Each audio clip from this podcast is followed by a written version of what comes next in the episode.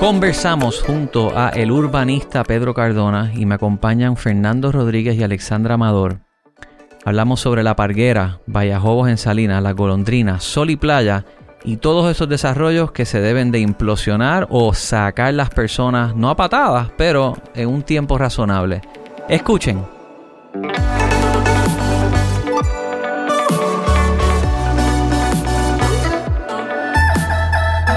Bienvenidos a este episodio del Orbital Podcast. Me acompañan Fernando Rodríguez. Buen día. Alexandra Amador. Hola. Se está convirtiendo en una, una regular aquí. Qué bueno tenerte de nuevo. Y el urbanista Pedro Cardona. Saludos. ¿Cómo Saludos estás. Pedro? Muy bien, muy bien. Gracias por- la invitación. Gracias por regresar nuevamente a, a iluminarnos con, con estos temas que, que tan, tan bien cubres y reportas en, tu, en tus reportajes. Gracias. Muchas gracias. Estamos conversando antes de, de que prendiéramos los micrófonos sobre la parguera. Queremos tocar ese tema y vamos a hablar también sobre el condominio Sol y Playa. Pero empecemos con la parguera. Estábamos compartiendo un poquito sobre la historia de esas casas. Yo personalmente recuerdo tener familiares allí, primos lejanos, pero íbamos a esa casa y, y el rumor Como era... los primos del gobernador que eran lejanos o más cercanos. No, fíjate, son primos segundos, pero siempre se, se escuchaban las historias de todos los que tenían casas allí, de cómo pues no había título, las habían alquilado y luego compraron la llave, se quedan allí, no las pueden remodelar, si se cae no la puedes hacer y los arreglos y las cosas que tengas que hacer las tienes que hacer de noche, calladito. Y así, por años es que yo he conocido lo que son las casas en la parguera, cómo las mantienen, pues trabajando de noche, y, y todo el mundo calladito, nadie haciendo una expansión adicional, sino trabajando sobre lo que ya tenías. De repente ahora se revolcó el avispero en la palguera. Hablemos de eso. Mira, esto de la parguera es bien parecido a cómo operan los puntos de droga, donde hay una ley que es una ley interna donde hay un acuerdo de que no nos metemos con el punto de droga, porque el punto de droga financia la operación del Sí. equipo de fútbol, porque dona las mochilas a los niños que van a la escuela, y eso es un acuerdo que Puerto Rico ha normalizado. Ese comportamiento ilegal, Puerto Rico lo acepta y lo hace suyo. Lo que pasa que luego salimos a la calle y decimos somos un país de ley y orden. Eh, y nos podemos como que vestir con esas camisas tan disímiles eh, con la mayor tranquilidad del mundo, ¿no? Pero tenemos que reconocer que aquí, desde el año 1866, se identifica que hay unas cosas que le pertenecen al colectivo, al pueblo de Puerto Rico, que ese es el dominio público.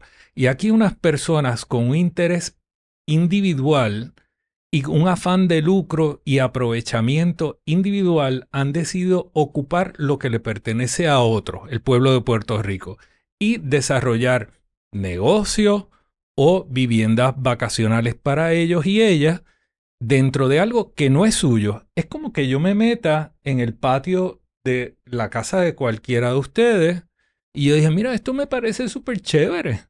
Y yo monto mi casa allí y sácame o no me saque. Entonces, pero yo me entiendo con poder de estar allí y disfruto de eso, le saco aprovechamiento, monto un Airbnb o una alianza con Join a Join, con quien sea, y le saco dinero a esto y, y ya, no me toque. Me- a mí me gustaría que mencionaras que el dominio público establecido desde el 1866 realmente no es el gobierno de Puerto Rico, sino que el gobierno Claro. de Puerto Rico es el ente fiduciario para hacer valer los mejores intereses de ese dominio. Que, clarifiques esa... Eh, ese, ese es un aspecto fundamental. En los bienes de dominio público, el gobierno no es el dueño. El dueño es el pueblo de Puerto Rico. Y el gobierno tiene que actuar como fiduciario y velar por el interés del pueblo de Puerto Rico en cualquier gestión relacionada a esos asuntos. Y en el caso del dominio público, pueden haber algunas actividades privadas ¿verdad? Como puede ser un muelle, pero no, no es que el muelle pasa a ser propiedad privada en pleno dominio. Tienes una cosa que se conoce como una concesión que se otorga para que tú puedas ocupar ese lugar y a cambio de eso tú tienes que pagar al Estado una concesión por la ocupación de esa actividad que tiene que tener un beneficio para el pueblo de Puerto Rico y que no puede ser otra cosa que no sea relacionada al mar. Eso incluye, eh, pues, un muelle, puede ser una vivienda de pescador, eh, puede ser distintas cosas que están relacionadas al agua.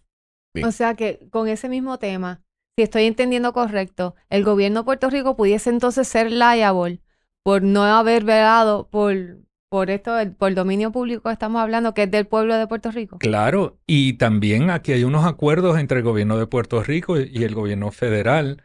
Por ejemplo, Puerto Rico recibe fondos de la NOAA para cumplimiento con el programa de zona costanera, que es un programa que surge de la, la ley de costas de Estados Unidos. Y entonces ese programa que se funda en el año 72 en Puerto Rico ha recibido fondos anuales para velar porque cosas como esta, que son construcciones dentro de aguas navegables, no se den.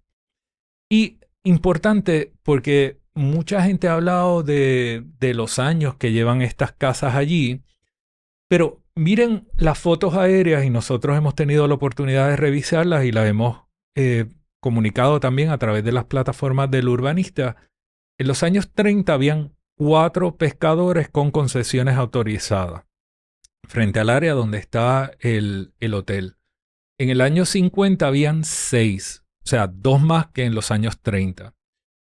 Y es a finales de los 60, principios de los 70, que se da una ocupación masiva Manos a la en obra. este lugar. Literalmente. Y ahí fueron personas que tú puedes hacer también la conexión con los distintos grupos políticos, ¿verdad? Para darte cuenta por qué se hicieron de la vista larga. Pero año 78, Carlos Romero Barceló firma un acuerdo, la administración de Carlos Romero Barceló firma un acuerdo a través del Departamento de Recursos Naturales con el Cuerpo de Ingenieros de Estados Unidos, donde se comprometen a sacar todas las estructuras que se habían construido allí en un plazo de tiempo de 12 años, culminando en el año 90. ¿Y qué pasó? Pues mira, eso El hay, tío hay- Romero no, no lo dejaron hacer su obra. hay, hay unos incumplimientos, pero el gobierno federal sí remueve las eh, casas flotantes. Y este es un fenómeno bien interesante porque habían unas estructuras que se llamaban como houseboats o casas Sí, flotantes. sí, eh, los que no tenían la casa hicieron el, el bote con la casa y la parqueaban entonces en una de las esquinas. Ha- había Sin pilote. había Sin pilote. una que era una verdadera embarcación. Las otras, y están las crónicas, es bien curioso y pintoresco porque le habían puesto timones, le habían puesto cosas que eran absolutamente falsas y no tenían motores, no tenían ningún tipo de elemento de propulsión que permitiera navegar eso. Y el gobierno de Estados Unidos, el cuerpo de ingenieros, le dice, mira, las embarcaciones tienen que tener marbetes y tienen que estar autorizadas y tienen que moverse y no pueden estar estacionadas en aguas navegables porque constituyen una vivienda fija y las sacan. Hay una que se movió a Cabo Rojo y está actualmente de forma ilegal en Cabo Rojo, de aquellas que habían sido removidas de la parguera. Pero las casas fijas, esas las tenían que sacar y era responsabilidad del Departamento de Recursos Naturales y no lo hace. Y en el año 95, bajo eh, Pedro Rosselló González y siendo secretario de Recursos Naturales, me parece que Pedro Gelabert, se firma un acuerdo entre recursos y lo que era antes la ARPE, que es ahora la OCPE, para ese proceso de eliminación de estructura. Y fijaron, Pedro Gelabert era una persona que venía del, del ámbito regulatorio federal y está ocupando la posición de secretario y era muy riguroso en, y, y metódico en los procesos que establecía. Y él estableció cómo era que se iban a sacar las casas, el tiempo que tenían para invocar si tenían algún título de la corona española.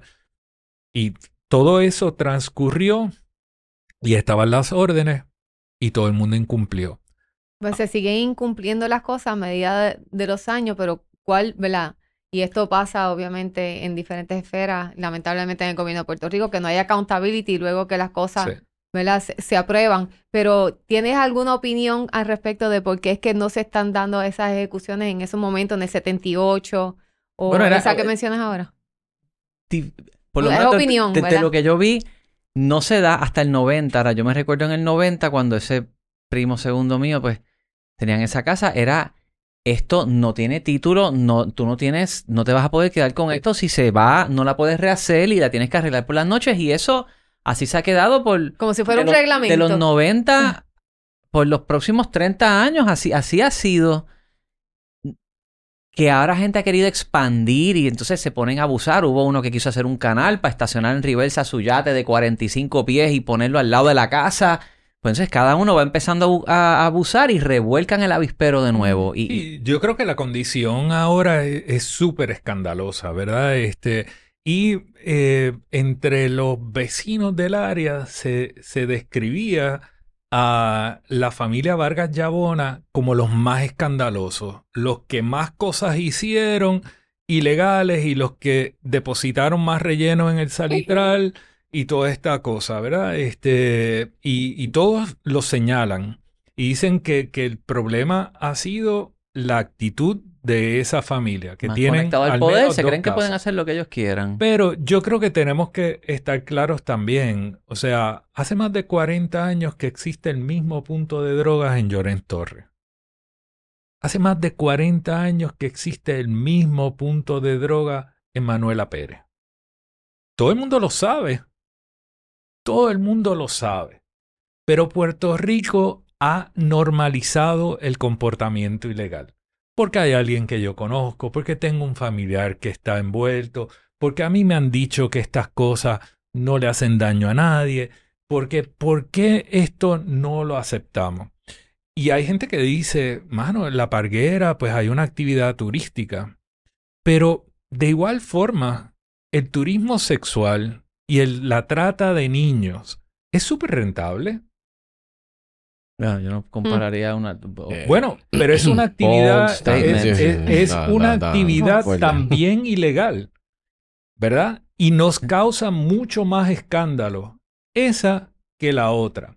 Y normalizar la actividad ilegal por magnitud es conceder la, la posibilidad de tú estar haciendo cosas ilegales. Yo no digo que sea la misma magnitud y eso es bien importante.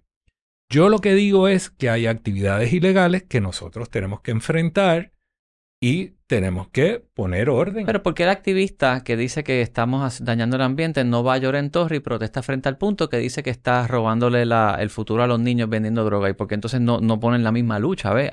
Por- está el porque motivo yo creo que ahí, del otro lado. en, en ese caso, no hay un asunto ambiental, Giancarlo. Y eso es importante reconocerlo. Aquí hay un asunto de incumplimiento con aspectos legales que tendría que haber la misma disposición para atacarlo. Pero no se le puede adscribir a la reivindicación ambiental, es reivindicar lo que es el cumplimiento con las leyes por motivo de lo que es el- un punto de droga o la operación de una trata de niños o cosas así. Es que yo creo que ahí es donde se debería atender y explicar el por qué eso es ilegal. Porque no, no creo que todo el mundo lo sepa. Eso es lo que el fiscal ahora está llevando. ¿Cómo es que se llama el fiscal este que mencionas? El... Bueno, hay una investigación del gobierno federal, la Fiscalía Federal, eh, en relación a lo que son los crímenes ambientales en la parguera. La- en particular, la, la destrucción de cuatro elementos de hábitat crítico, eh, mangle rojo, mangle negro, el cangrejo violinista y el salitral. Pero eh, también están investigando lo que es el incumplimiento con el acuerdo que se firmó entre el gobierno federal y el gobierno de Puerto Rico, ese acuerdo del año 78 eh, que se conoce como el MOU de la Parguera, ¿verdad? Que fue el, el primero que fijó plazo de tiempo y estableció que estas cosas eran dañinas y se tenían que remover. Eh, ¿Cómo Ah. que se llama el fiscal? Muldrow. Muldrow. Ok, Muldrow. Muldrow. Aquí hay dos aspectos que también son importantes. Está el asunto de impacto ambiental, pero está el asunto de lo que es la invasión de dominio público. Y ustedes que tocan el tema de propiedad y la propiedad privada, es importante que nosotros tratemos con la misma, el mismo rigor lo que es la propiedad de cualquiera, ¿verdad? Y, también la propiedad del pueblo de Puerto Rico. Si yo no puedo ir a la casa de otro para poner mi estructura en la casa de otro, tampoco otro puede venir y ocupar lo que le pertenece al pueblo de Puerto Rico. Y eso fue lo que pasó. La génesis de Sol y Playa es esa. Es un intento de ocupación de bienes de dominio público para un aprovechamiento privado, construyendo una piscina y una verja. Y eso, en adición, se mezcla también el asunto, ocupando un hábitat crítico de las tortugas marinas en un área inundable, susceptible a marejada. Todas estas cosas que empiezan a, a solapar, ¿verdad? El caso de Sol y Playa con el caso de, de la parguera. Eh, y es el caso de las mareas, que también hemos visto en estos días que el gobierno federal y el gobierno de Puerto Rico, a través del Departamento de Recursos Naturales, ha dicho todas las estructuras en Salinas se tienen que ir. O sea, porque están en igualdad de condición de ilegalidad, ocupando aguas navegables, causando un daño ambiental, hay, hay un lugar común en todo esto. Y, y una pregunta, este, ¿qué, ¿qué pudiese ser diferente a la ordenanza esa o a, a lo que firmó la administración de Carlos Romero, que no hubo ejecución y luego lo que tampoco hubo ejecución ahora? O sea, que, eh, que, que pudiese ser diferente, ¿verdad? Que, Que lo haga valer. que lo haga valer. Pues mira, yo creo que hay, hay varios factores que son distintos ahora. Eh, primero, que ya lo hemos visto en dos ocasiones anteriores, eh, y eso debe ayudar a, poder eh, ver esto con mayor claridad. Yo creo que el conocimiento público que hay de este asunto ahora versus el que hubo en el 78 o en el, o en el 90, aunque en el 90 tuvo mucha publicidad pero, pero ahora ha tenido mucha más resonancia. Pero Puerto Rico ha sido muy tolerante hacia la criminalidad y la ilegalidad. Nosotros vivimos de eso y el sector privado en Puerto Rico es sumamente corrupto y se ha habituado a, a eso y a esos comportamientos y a tratar de, de buscar una forma de violentar la estructura establecida en lugar de cambiar aquellas cosas que no que son injustas o son ineficientes. Pero eh, es más bien hacerlo para, para favorecerse ellos. Para- Exacto. Para, ganar Sí. algo, eh, eh, para velar por, por algo que, que, que ellos quieren. Sí, sí, Pero- hay, hay un- la, la, la gancería, ¿verdad? Yo llego primero, yo hago esto, pa, pa, pa. Eh, y eso nos hace mucho daño. Tengo una pregunta, pero partiendo de la premisa que somos una isla y que estamos rodeados de agua, y realmente hay otras jurisdicciones o países que sacan, sacan provecho a eso. Partiendo de la premisa de que vamos a respetar todos los hábitats habidos y por haber, ¿cómo nosotros pudiéramos este, eh, fomentar la economía azul y que vengan turistas y que vean la belleza natural que nosotros tenemos y que podemos ofrecer?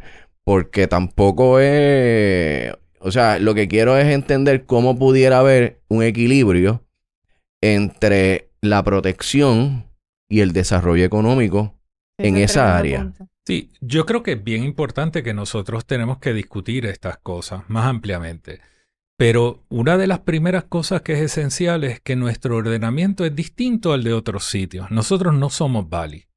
Nosotros tenemos una condición de lo que es el reconocimiento del dominio público que está establecido y hay un derecho sobre eso. Y eso está reconocido. Ahora, yo no puedo hacer... Mencionaste Bali, o sea, eso no existe en Bali. No, Ok. no. Y hay otros lugares que tienen leyes distintas y por lo tanto nosotros no podemos trasladar lo que sucede en las costas de Grecia a las costas de Puerto Rico, ni tampoco Portofino en Italia, ¿verdad? Eh, las condiciones de eh, Italia sobre sus costas son distintas porque acuérdate que Italia se vino a reunificar hace muy poco y originalmente las regiones tenían un ordenamiento distinto sobre el asunto de las costas, así que ese es uno de los casos como que más complejos. Y las construcciones allí están en el borde del agua. Sí, pero nosotros tenemos algo más parecido a lo que pasa en España, donde en España se reconoce también el dominio público y en España, si usted es un precarista o un ocupante de bienes de dominio público, usted tiene que salir de allí. Y de hecho yo tengo unos amigos que tienen una casa que tenía el padre en Cantabria, el padre murió y ellos pues heredaron esto y le quedan tres años de aprovechamiento de esa casa porque se les agotó el término. El Estado les concedió en un momento dado 40 años de aprovechamiento y ese término caducó. Y eso pasa a ser parte del dominio público y pasa a ser parte de una reserva. Pero bien importante en ese planteamiento que tú haces, y es esencial para las islas. El cambio climático es inminente. La subida del nivel del mar es inminente. Si nosotros seguimos haciéndonos de la vista larga en lo relativo a nuestras costas, nosotros vamos a tener unos daños extraordinarios a vida y propiedad de aproximadamente un 48% de nuestra población que vive en áreas de costa. Si yo pierdo el elemento de protección para, contra la marejada que está en el dominio público, yo voy a comprometer un montón de personas tierra adentro. Y miremos el caso concreto de las mareas, que tal vez es el más sencillo de todo. E, esa área de salinas es súper plana. Y el nivel freático, el, el nivel de terreno de las mareas y el de las áreas urbanas de salinas es el mismo. Si yo continúo eliminando mangle y yo continúo rellenando ese lugar, la inundación penetra mucho más adentro. Mucho más adentro. Y estoy comprometiendo a poblaciones que no tenían exposición antes a través de esos actos que son unos invasores de bienes de dominio público que aparte de aprovechar eso, causan daños a terceros y entonces pues yo comprometo al país entero. Por eso es que es importante el cumplir con la norma sin desviación. Y aquí no se trata tampoco como hay mucha discusión de que si ah, son los ricos o son los pobres o son estos o son los... Esto no es un asunto de clase. Aquí todos tienen que cumplir. El Caño Martín Peña se organizó hace 20 años. Pero es que da la percepción, por lo menos de lo que se ve desde afuera, que pudiera ser que pudiera ese debate girar en torno a eso, lamentablemente. Realmente yo no lo veo así y es importante que no sea así. Exacto. Porque miramos, por ejemplo, Caño Martín Peña hace 20 años, se organizan y establecen el fideicomiso de la tierra, un título común que fue la base para tú decir en todo esto que nos pertenece a todos y hay un aprovechamiento que se distribuye como en un condominio, ¿verdad? Que tú eres eh, dueño de una participación de los bienes comunes del condominio, pues eso pasa en el Caño Martín Peña. Pero una de las cosas esenciales fue, allí habían unas casas dentro de dominio público. Esas casas había que sacarlas. Se sacaron todas. Por eso es que se ha podido llevar a cabo el inicio del, proceso de dragado del caño. Ah. Porque ya no hay estructuras en dominio público. ¿Verdad? Tomó tiempo, pero ya no queda nadie todas las familias que estaban allí se relocalizaron. Contrario a otros casos, y aquí es donde nosotros, me parece a mí, tenemos que hacer la distinción. En todo caso, donde estamos hablando de vivienda principal, nosotros tenemos que tratarlo distinto a cuando estamos hablando de segundas residencias o vivienda de inversión, porque lo que está en juego es distinto y toda la población tiene que tener acceso a una vivienda un techo y una vivienda adecuada, ¿no? Ciertamente. Este, entonces, eso lo tenemos que considerar. En el caso de Ocean Park, o el caso del Caño, o el caso de la comunidad de, de Arecibo, tú sabes, eh, eh, nosotros tenemos que mirar esos asuntos con, con cuidado. Sí, eh, yo creo que parte de lo que pudiera tener éxito, porque todo lo que dice hace completamente sentido, ¿verdad? Pero que el tema yo creo que se ha vuelto más a, pues, están ilegales o eh, eh, está eh, construyendo en dominio público, en vez de más hacer un plan maestro, ¿verdad? Y explicar realmente, ¿verdad? Luego que uno desalojen y las personas que tienen residencia principales, ¿dónde, ¿verdad? ¿De quién es responsabilidad de que esas personas puedan relocalizarse a otra residencia principal? No lo sé. Que entonces va a haber multas, como estábamos hablando ahorita, de esas personas que quizás tal vez, eh, que estábamos hablando que el average de multa pudiese ser 700 mil dólares. O sea, que quizás tal vez tienen unas personas que tal vez su ingreso anual sean 25 mil dólares viviendo en esas casas. O sea, ¿cómo ese tema se va a atender? ¿Verdad? Y luego entonces creo que haría mucho sentido si hubiese un plan maestro de luego que entonces remuevan todas esas estructuras, pilotes y todo, cómo entonces se va a poder forestar eso, ya sea con mangre o cuál es el plan que hay, luego entonces que se puedan remover, o sea, que la gente entienda que hay un sentido, other than, ah, no, porque eso es dominio público, se le pertenece al pueblo, o sea, yo no creo que esa debe ser el, el, el, el delivery, ¿entiende? Para poder lograr esto y que por fin haya entonces ejecución en, en todo esto. Son Mira- 114 casas. 142 En- estructuras. En, en el Bueno, caso Todas de con la- potencial a tener en una el- multa de 700 mil En dólares. el caso de la parguera. Pero recordemos que la parguera no vive en esas áreas, en esas casas. Hay solamente, creo que son dos o tres familias que son residentes permanentes. El resto Second son segundas residencias. O sea que ahí ese, ese aspecto está más o menos resuelto. Yo creo que es importante que nosotros tenemos que desarrollar una política pública para atender los asuntos de cambio climático y otros de una forma estructurada. ¿verdad? Y, y estados como el de Nueva York o el de Nueva Jersey tienen lo que en inglés se conoce como el Managed Retreat o lo que es el retiro incentivado o el desplazamiento de volúmenes que se reconoce. ¿verdad? Pudieran hacer una casa a 50, 100 metros de, de donde estaba y tener una casa que entonces tiene acceso al muellecito del mangle. Correcto. Eso es, por ejemplo, lo Ese que han retreat. estado haciendo en algunos lugares en, en, en Nueva York. Pero, o sea, importante que tiene que haber un reconocimiento pleno de que aquí ha habido una invasión de un terreno que yo no te puedo, yo no te puedo eh, reconocer el terreno que tú has ocupado como parte del valor de la, de la estructura, ¿verdad?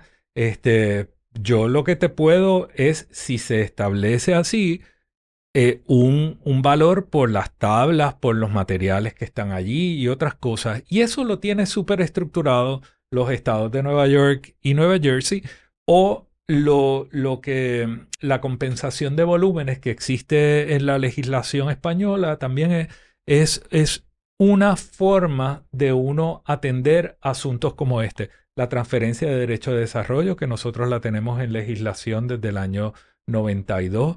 Tenemos toda una serie de mecanismos que se pueden utilizar. Una pregunta, Pedro. Los titulares, bueno, titulares no, los invasores de estas casas, 140 casas, ¿están organizados como, Una asociación. como asociación, como, como está el Caño Martí Peña? ¿Se, se han, se han organizado? E- Ellos tienen unos grupos de, de, de caseteros, ¿verdad? Este, y tienen sus chats y sus cosas que Mm. frecuentemente se filtran la- las comunicaciones. Pero no es que ellos. están organizados con, ahora que está este fiscal llevando a cabo esta, que puede tener unas implicaciones si él ganar y llevar el caso, ellos no están organizándose como en una respuesta como tipo class action contra, para, No, porque esto, esto ha sido un aprovechamiento. Digo, que yo sepa, no. Y además, no van a tener como que muchos recursos eh, y posibilidad de prevalecer. O sea, eh, ellos compraron en el mercado negro esas estructuras. Se han traspasado los títulos a- a- entre privados. las han arreglado de Eh, noche Se calladito. han hecho de la vista larga, han hecho remodelaciones, ampliaciones, todo eso está documentado. porque también el Departamento de Recursos Naturales eh, ha sido lento, pero tiene una historia de los inventarios de esas casas. El de 78, tiene el del 98, me parece, tiene uno del 2013 y ahora tiene uno nuevo. Entonces se puede ver cómo se fueron ampliando estas estructuras, cómo se le añadieron pisos adicionales, eh, todo eso. Definitivamente, se les fue la mano. todo eso. Eh, Yo no necesariamente favorezco que los que saquen eso de allí.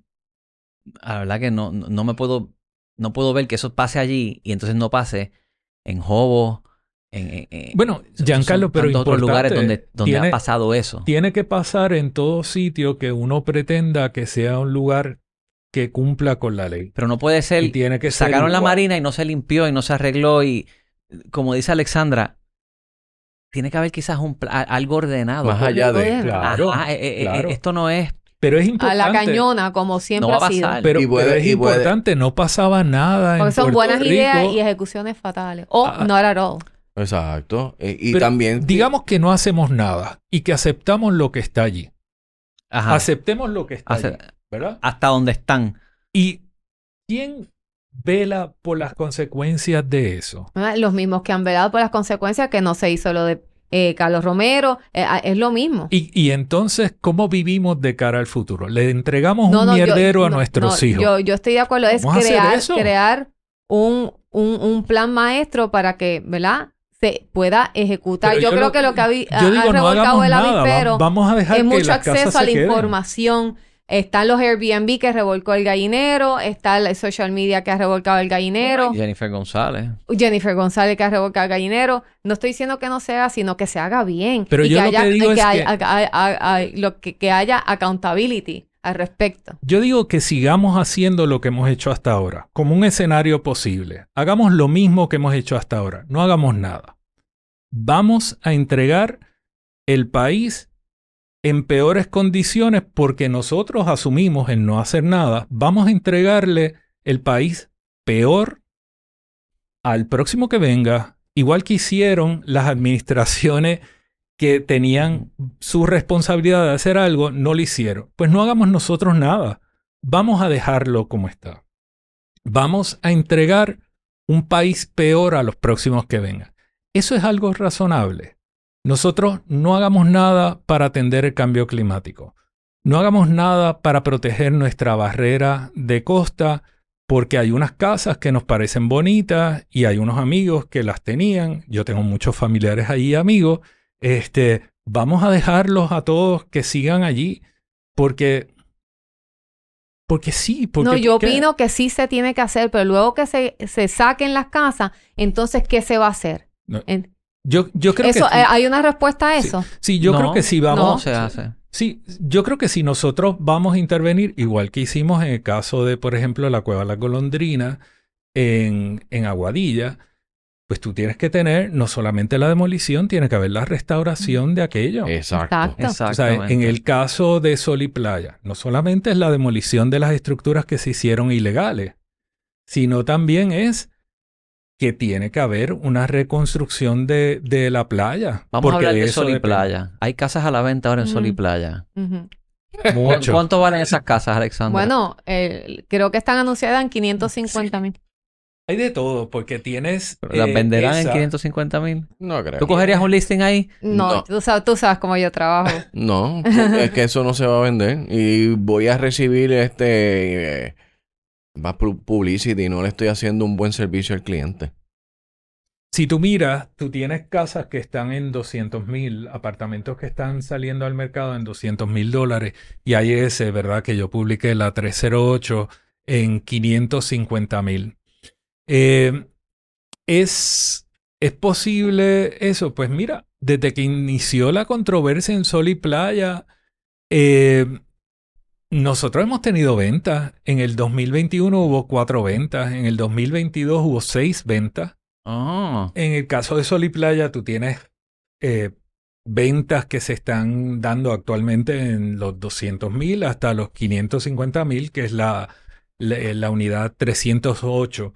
Pero ha habido ventas durante esta controversia eh, en el año 2021, en el año 2022, hay, hay varias. Vamos a buscar Sol O sea, y Playa que- en Orbital un momentito en lo que sigues aquí. Vamos a ver dónde, cómo está Sol y Playa. que yo creo, de- digo, obviamente las que se han vendido se han vendido por mucho menos de lo que se vendían las unidades antes.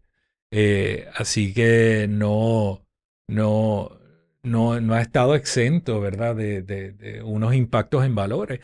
El que compra en Sol y Playa está comprando también una participación en una derrama que está pendiente que puede ascender hasta 1.4 millones de dólares. Sol y Playa, Orbital, en 30 segundos tienes la información. Perfecto. Es una buena plataforma, ¿eh? Sí, sí. la venta más reciente, en marzo, De este en año. mayo, en mayo de este año, mayo 23, un Bravo compró ahí por 430 mil pesos. 400. Wow. Ah, pues mira. En mayo. Antes de eso, fíjate tú, en agosto del 2022, 330 mil. Y luego de eso, lo demás eran 236, 248, 250.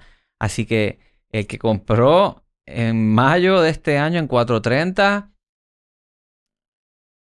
la- se, se- la va a Es, ver es muy creo. optimista. Sí, ahora todo lo que está listado está de 450 mil para arriba. Hay tres listings, 525, 475 y 450. Fíjate. Vamos Es que- a ver es que si- eso es comprar un, eso es comprar un, un problema. Por lo que está diciendo Pedro.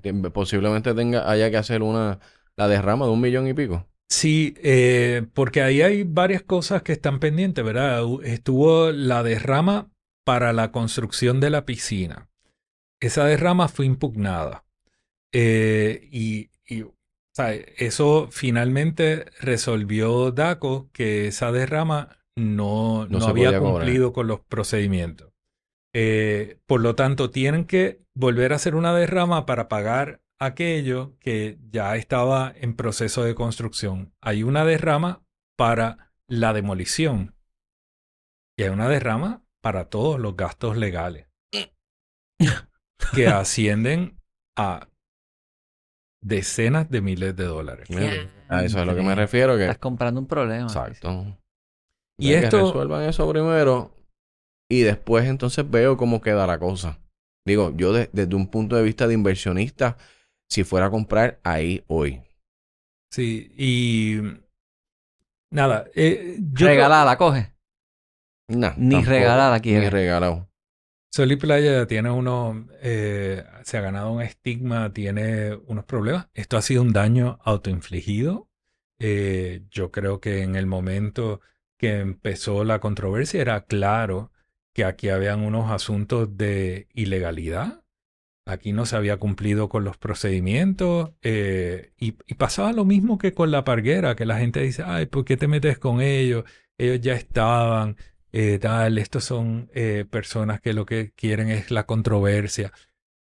La realidad del caso es que aquí estamos ante dominio público que estaba siendo ocupado. Tenemos el asunto de un hábitat crítico que vino a evidenciarlo no less que una tortuga desobando en el lugar. Nada más claro y dramático que la entrada de una tortuga a desovar dentro de lo que entendía que era su territorio. Evidencia clarísima. Luego se, se vio, ¿verdad?, que aquí se había autorizado una exclusión categórica de forma ilegal. Aquí hubo una intervención desde Fortaleza en el trámite a través de Ildefonso Ruiz. Hubo toda una serie de cuestiones muy, muy particulares que han llevado a que hoy se discute más la controversia legal que el asunto de la génesis de todo esto, que es la ocupación de bienes de dominio público eh, y la ocupación de un hábitat crítico. Entonces, hoy tenemos, se suma, ¿verdad? Todo el fraude de la Junta de Gobierno del condominio, quienes eh, se trasladaban los puestos de unos a otros para que el juez nunca pudiera identificar exactamente quién era el responsable. Y luego tenemos una ex jueza que asume la presidencia hace dos meses, que da la apariencia de estar haciendo unas cosas y que renuncia en acuerdo junto al resto de la Junta, se renuncian unos a otros y cometen fraude, porque tú no puedes renunciar a quien no te, no te otorgó la autorización, el único ante el cual podían renunciar estas personas era ante el Consejo de Titulares y la ley de condominio exige que tú tienes que celebrar una asamblea para no dejar al condominio desprovisto de representación como en efecto hicieron. Bueno, pero ya, ya hay un síndico No hay un síndico todavía. todavía. Hay una petición de el nombramiento de un síndico y precisamente eh, la persona del 308 ha estado solicitando que se celebre una asamblea extraordinaria para atender las renuncias que se dieron, pero es que esas renuncias son nulas, porque no puedes renunciar a un ente ausente. Tú tenías que haber celebrado la asamblea y entonces renunciar. Mm. Y renuncian luego de una sentencia. O sea, no Mm. puede haber una evidencia más clara de un intento de evadir responsabilidad que esa por una ex jueza. Entonces, e- ese asunto se ha convertido como que en un bollete en sí mismo y yo creo que siempre a mí me interesa regresar a la génesis, ¿verdad? De que aquí hay una construcción ilegal en bienes de dominio público mediando el fraude, el dolo y el engaño que genera la nulidad de los permisos. Pedro, para recapitular un poquito. Jobos en Salinas, Parguera, Sol y Playa, Golondrina, Normandy, el Hard Rock. ¿Dónde está el plan a seguir? ¿Qué, ente de gobierno da la ruta? Si, si desalojamos, si, si el fiscal este gana con la Parguera y se dice que se van a desalojar y se firma algo similar a lo de Romero Barceló en 12 años, hay que ver cómo se... ¿Quién lidera esto? ¿Quién lidera el país hacia desarrollo sostenible con el cambio climático en mente? ¿Es el DRNA?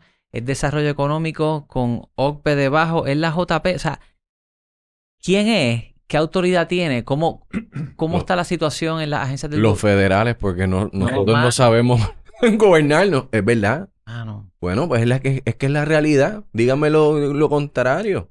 Mira, yo en todos estos casos hay diferencias, ¿verdad? Yo creo que el caso de Hard Rock Café, eh, Hard Rock Hotel o el caso de Normandy es distinto a los otros, pero en todos hay un lugar común. Nosotros podemos hablar de estos casos porque aquí hay una ley y aquí hay unos planes. Y en base a esa ley y a esos planes es que se han hecho los señalamientos. El dominio público no surge porque el urbanista en un momento sacó una gráfica y en ese momento nació el dominio público. Eso no es así. Yo no soy autor de ninguna de esas cosas. Yo lo que sí he sido es consistente en que aquí hay unos ordenamientos que se están incumpliendo y que nosotros tendríamos que cumplir con ellos y en los casos donde puede haber diferencia en el dominio público no hay diferencia porque como el título es del pueblo de Puerto Rico, tú no puedes ocupar eh, de una forma distinta a lo que establecen nuestras leyes. Pero en el caso de asuntos como la isleta de San Juan, usted no está de acuerdo con las normas que obligan al frente portuario y usted quiere cambiar y que los edificios sean más altos como el Hard Rock Hotel, usted tiene que cumplir con la enmienda a ese plan. Usted no puede por la torera o en un procedimiento en cuartos oscuros y privados cambiar el ordenamiento porque de eso depende la inversión que hizo fulano, mengano o sutano que estaba predicada en que en ese lugar iba a haber un edificio de cinco pisos y no un edificio de 14 o de 12, ¿verdad? Y esas son las cosas que nosotros tenemos que entender. Yo apuesto a los planes y a las leyes y al cumplimiento con ellas. Y en los casos donde no son justas, a la revisión, la enmienda y a cumplir con los procesos. Y eso es lo que no ha pasado aquí. Esto se metía debajo de la alfombra y gente derivaba un beneficio del status quo. Y mucha gente estaba muy cercana a uno y por lo tanto como estaban cerquita, nosotros no lo tocábamos. Y era un acuerdo tácito que había hecho el país de un pacto de no agresión que es exactamente igual al pacto del silencio del punto de droga. Hmm. Exactamente igual. Yo no me meto con el punto de droga. Sí, o en las no guerrillas en, con- en Latinoamérica, cuando estaban Claro. las FARC, por ejemplo, en Colombia. Sí, sí. Y Eh, nosotros hablábamos de las repúblicas y las cosas, y no sé, y Cuba y Venezuela y no sé qué. ¿Tú me puedes decir que Puerto Rico tiene alguna diferencia con la Cuba de Batista?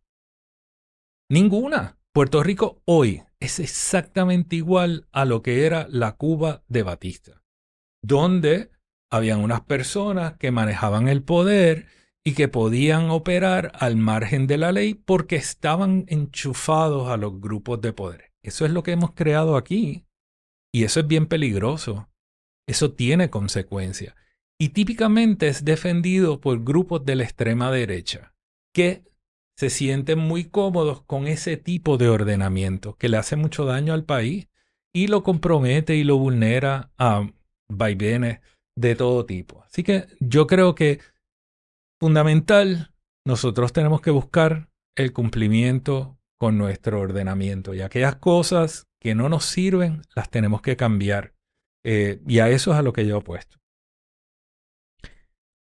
Ahora, si me preguntas, por ejemplo, sobre temas tecnológicos, yo te puedo decir a ti cambios que yo haría para hacer más eficientes operaciones, integración. Por ejemplo, yo sacaría el registro de la propiedad del Departamento de Justicia. Domingo y Manuel no tiene en su cabeza que los valores del mercado inmobiliario son indicadores para agilizar transacciones, evaluar oportunidades y él, eh, eso está allí medio, pues, opera, pero, pero no tiene visión, no tiene integración con otros sistemas de, de gobierno. Haría otros cambios. ¿Qué cambios tú harías? O sea, fortalecerías a la JP, sacarías a OCPE de donde está. ¿Qué cambios estructurales tú harías?